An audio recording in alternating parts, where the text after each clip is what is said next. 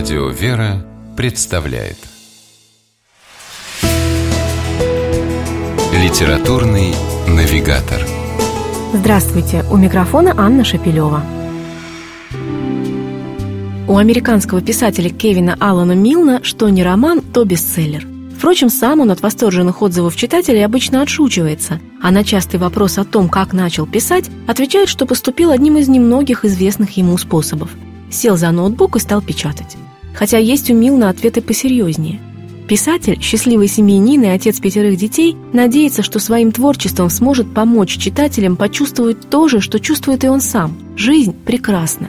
Книга Кевина Аллана Милна «Шесть камешков на счастье» тоже об этом – когда только начинаешь ее читать, трудно отделаться от ощущения, что перед тобой обычный современный зарубежный роман. Легкий и без особых претензий на изысканность стиля и глубину образов.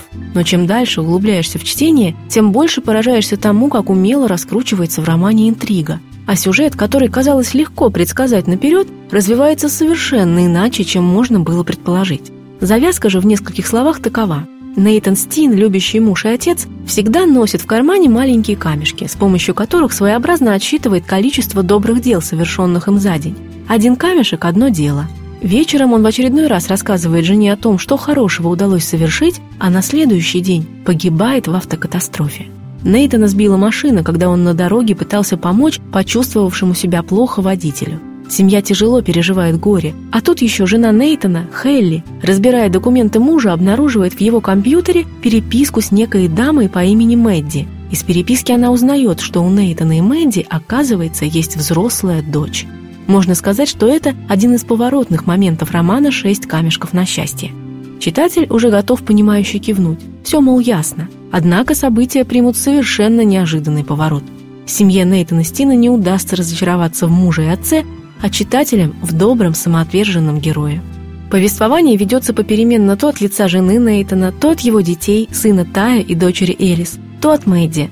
Иногда его прерывают комментарии, помещенные на странице памяти Нейтана Стина. Отклики самых разных людей о том, как однажды он им помог. Работая над книгой, автор попросил своих подписчиков в соцсетях рассказать о случайных добрых поступках, совершенных ими в своей жизни. Так что в основе книги реальные истории, которые писатель лишь слегка изменил, чтобы они сочетались с сюжетом романа.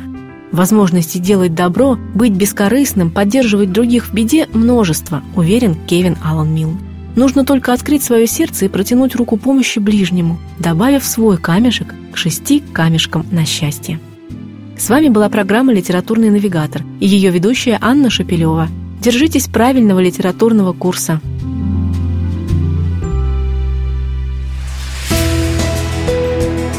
Литературный навигатор.